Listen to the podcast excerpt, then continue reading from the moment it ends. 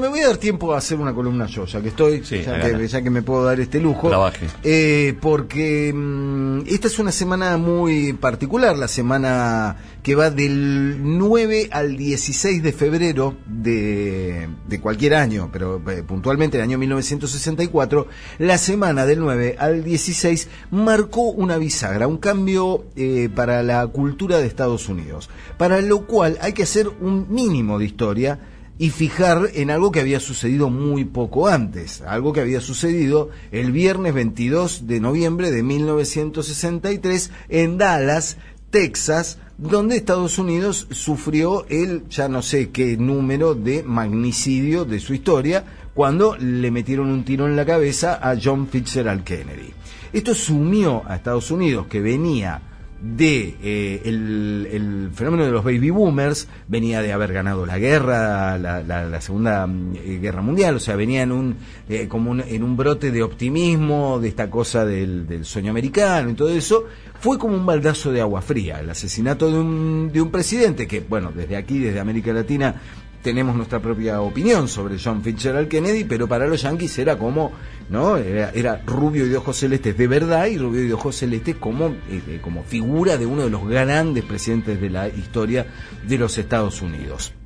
Estados Unidos vivió en las Navidades de 1963 en un eh, proceso profundo de duelo. Un duelo que de algún modo fue liquidado por la aparición de unos pibes que estaban viniendo desde Inglaterra y que el 9 de noviembre, el 9 de Febrero. febrero de 1964, sí, desembarcaron en el Sullivan Show, tocaron este tema y fue como decir, muchachos, despiértense, la vida todavía es bella.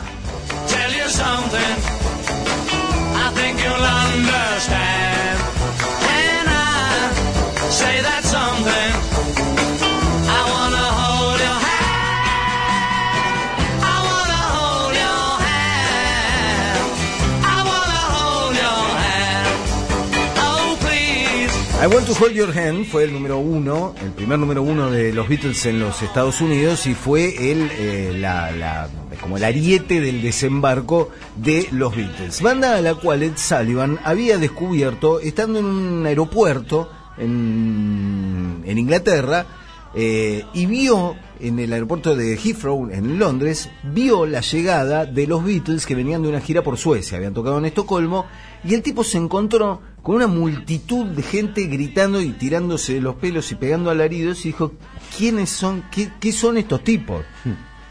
No es que Sullivan fuera un tipo especialmente interesado en el arte, pero vio un fenómeno y el tipo era un especialista en el programa de variedades número uno de la televisión estadounidense. Entonces dijo, a estos muchachos No me hay, lo que, hay que traerlos. Claro. ¿Con quién hay que hablar? ¿Con quién hay que hablar? Con Brian Epstein. A Brian Epstein se sentó a hablar con el tipo, dijo, no, porque quiero que se presenten en mi show un domingo, y Brian Epstein le dijo, no, un domingo no, tres. Porque Brian Epstein tenía esas cosas. Negociaba bien. Sí, a veces negociaba bien y a veces negociaba, con perdón del término técnico, como el orto. Porque si uno revisa los primeros contratos que firmó Brian Epstein para comercialización de merchandising en los Estados Unidos, no podés creer que haya sido tan inocente. Porque firmó contratos de fabricación libre de toda clase de productos, y cuando digo toda clase de productos, cosas que iban desde cartucheras para el colegio a pelucas Beatles, por un mínimo de regalías. Los Beatles podrían haber ganado mucha más plata de la mucha plata que ganaron, si no hubiera sido porque Brian Epstein algunas cosas era naif, las consideraba, bueno, sí, ¿quién va a comprar una peluca Beatles? Decía, está bien, sí, te lo doy por un 3% de regalías. ¿Quién va a comprar una peluca Beatle? Millones de personas compraron la peluca Beatle. Pero con Ed Sullivan supo negociar bien y arregló dos presentaciones en vivo y una presentación filmada. La primera presentación fue el 9 de febrero de 1964, la segunda fue el 16, ya desde Miami, donde se produce el famoso encuentro entre los Beatles y Cassius Clay, que todavía no era Muhammad Ali, era Cassius Clay, que estaba entrenando para una pelea y ahí se produce una famosa foto en la que fingen estar en pelea los cuatro Beatles con Cassius Clay. Y otra tercera presentación que se dio una semana después, el 23 de febrero, pero que había sido filmada el mismo 9 de, de febrero.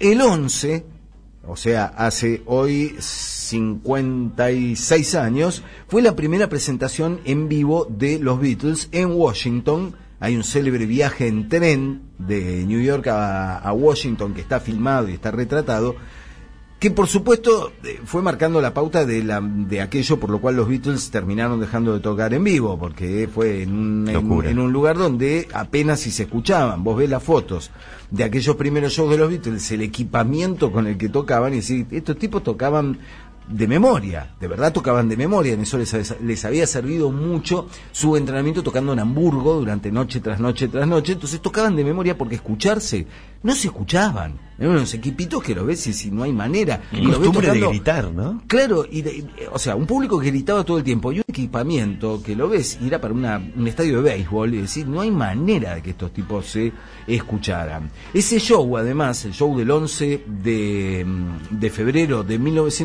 1964, tocaban dos canciones, tres canciones y cambiaban todo el escenario, cambiaban de lugar la batería para enfrentar otro segmento del público, porque obviamente los parlantes que tenían no servían para eh, sonorizar absolutamente todo. Entonces tocaban dos temas y, se- y corrían, se tenían que parar los Beatles, esperar que les corrieran el escenario, incluso ayudar ellos mismos.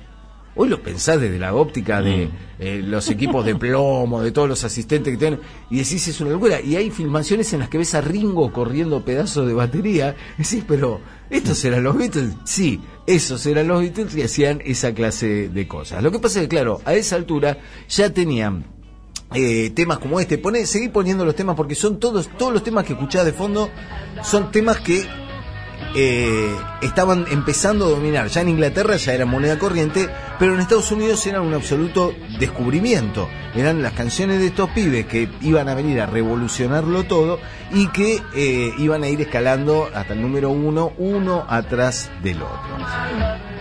Hay una serie de datos eh, curiosos con respecto a, la, a esa semana, esa semana clave en la conquista de Estados Unidos de lo que se llamó la invasión inglesa, porque atrás de los Beatles vinieron los Stones, vinieron los Kings, vinieron todas las bandas que estaban formando parte de la escena británica de los Swinging Sixties de, de Londres. Eh, Ed Sullivan, el Ed Sullivan Show le pagó a los Beatles por sus eh, por sus presentaciones. Primero cubrió los pasajes de avión, cosa que ya era como una rareza. ¿no? Vos lo pensás hoy y decís, claro, ¿cómo no le van a pagar? ¿Le están invitando a los tipos? No. Eso fue una de las cosas que consiguió Brian Epstein, que la producción del Ed Sullivan Show les pagara los pasajes de avión y el alojamiento. En turista. Y les pagó, por supuesto, eh, no, que olvídate. Y les pagó por las presentaciones 10 mil dólares. Eh, ajustados a la inflación actual sería 80 mil dólares. Sigue siendo una bicoca. No, digo, 80 mil dólares por tener los Beatles. Tres presentaciones, les salió regalado. Por los programas de él nada más. Para actuar Las en el programa. del medio Claro. no- No, no, no. sí. La actuación esa ya fue Sí. por fuera. Esto era Sí. Ed Sullivan, el programa televisivo. Lo que pasa es que le rindió bastante. No solamente, no es que pagó una cifra razonable para un productor televisivo, sino que la presentación de los Beatles en el primer show de Ed Sullivan fue visto por 74 millones de personas. El 40% de la población estadounidense el 9 de febrero de 1964 estaba mirando el show de Ed Sullivan. Compará con los Oscars que hablaste hoy. Claro. 74 millones de personas. Los Oscars lo vieron 40% de la 23, población de la total. población de Estados Unidos. Se paró, se paró Estados Unidos. El Oscar lo vio Obvio. 23 millones de personas. O sea, largamente. con el doble de población. Mucho menos, claro, mucho menos que los Beatles. Hay un célebre mito, y es un mito.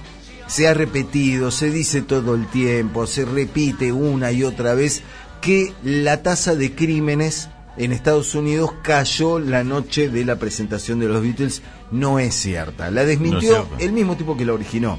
Porque lo escribió un periodista, un periodista del Washington Post, un tipo llamado Bill Gold, que en una nota medio chicaneando a la clase de público que seguía a los grupos pop, a los Sí. tipos como los Beatles, dijo que la noche del 9 de febrero no se había registrado ningún robo de cubiertas de, de ruedas. ¿Viste? Mm. Lo- lo- lo- el- Sí. la llanta, lo que cubre la llanta de la rueda, ¿cómo Sí. se llama? La, cha- la, mm, la taza. La taza. Que no se habían robado ninguna taza. Lo tiró medio como una chicana, como que el público de los grupos pop era de esos que te choreaban la taza del, el- te choreaban el estéreo, digamos.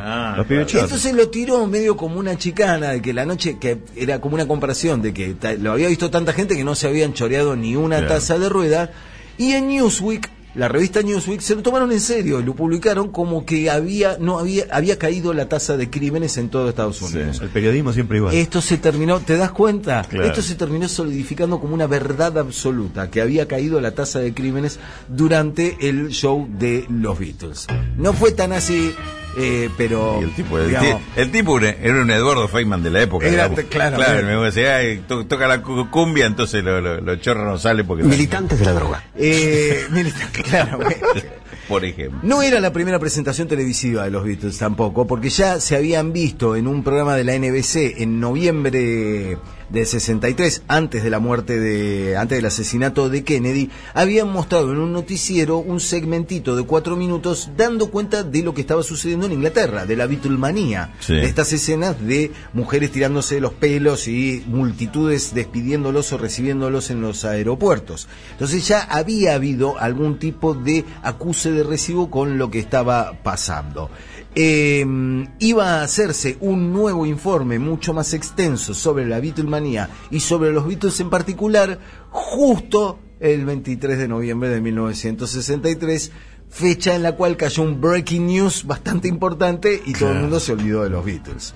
Entonces se considera que el show de los Beatles en el Sullivan es como la irrupción en la tele, pero en realidad ya habían estado en la tele. De hecho, para esa noche hubo 700 personas que estuvieron en el auditorio donde Mm. se presentó, donde se hacían el show de Ed Sullivan, pero habían recibido 50.000 pedidos de entradas. O sea, ya en Estados Unidos existía cierta, eh, cierto conocimiento de que había una bandita que a la cual había que seguirle los pasos. Digo, entraban 700, recibieron 50.000 pedidos de entradas para ver a el show de, de Ed Sullivan. En ese show también se produjo algo que Ed Sullivan supo vender muy bien, que es que cuando terminó el show de los Beatles, Ed Sullivan, en una cosa más bien improbable, tiró al aire que eh, acababan de recibir un telegrama de Elvis Presley felicitando a esos muchachos que venían de Inglaterra diciéndoles very nice.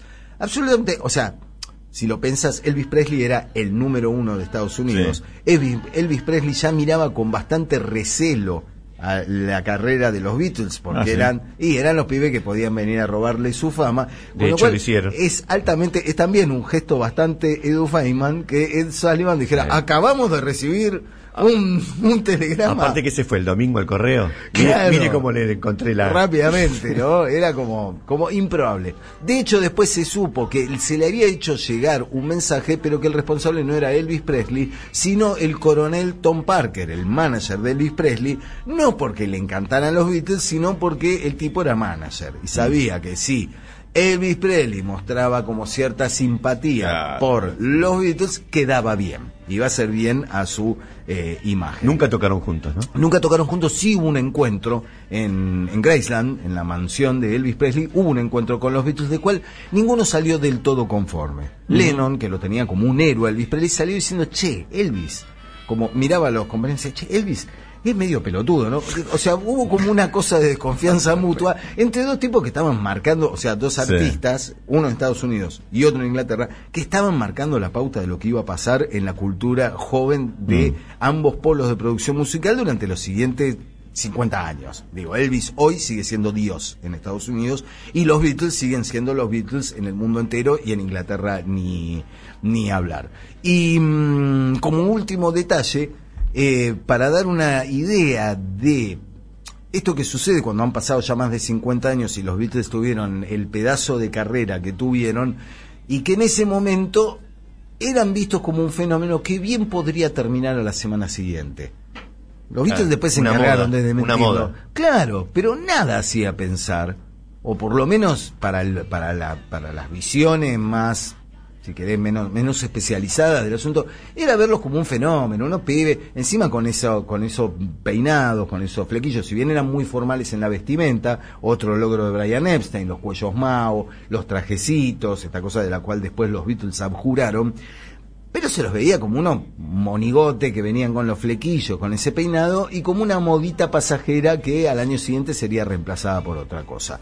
Los mismos Beatles se encargaron de desmentir esto con las obras que fueron grabando y la evolución que fueron mostrando con respecto a sus primeros tiempos, pero esa noche en el estudio de Ed Sullivan, como todo, como, todo gran show de variedades musicales de la televisión estadounidense, había un director musical, que era el director Ray Bloch, que era como el tipo que conducía la orquesta de Ed Sullivan, que los vio y después la gente del New York Times le preguntó qué le habían parecido y dijo, no sé, la verdad, lo único que me parece diferente de estos pibes es el pelo, es todo lo que puedo ver. Les doy un año.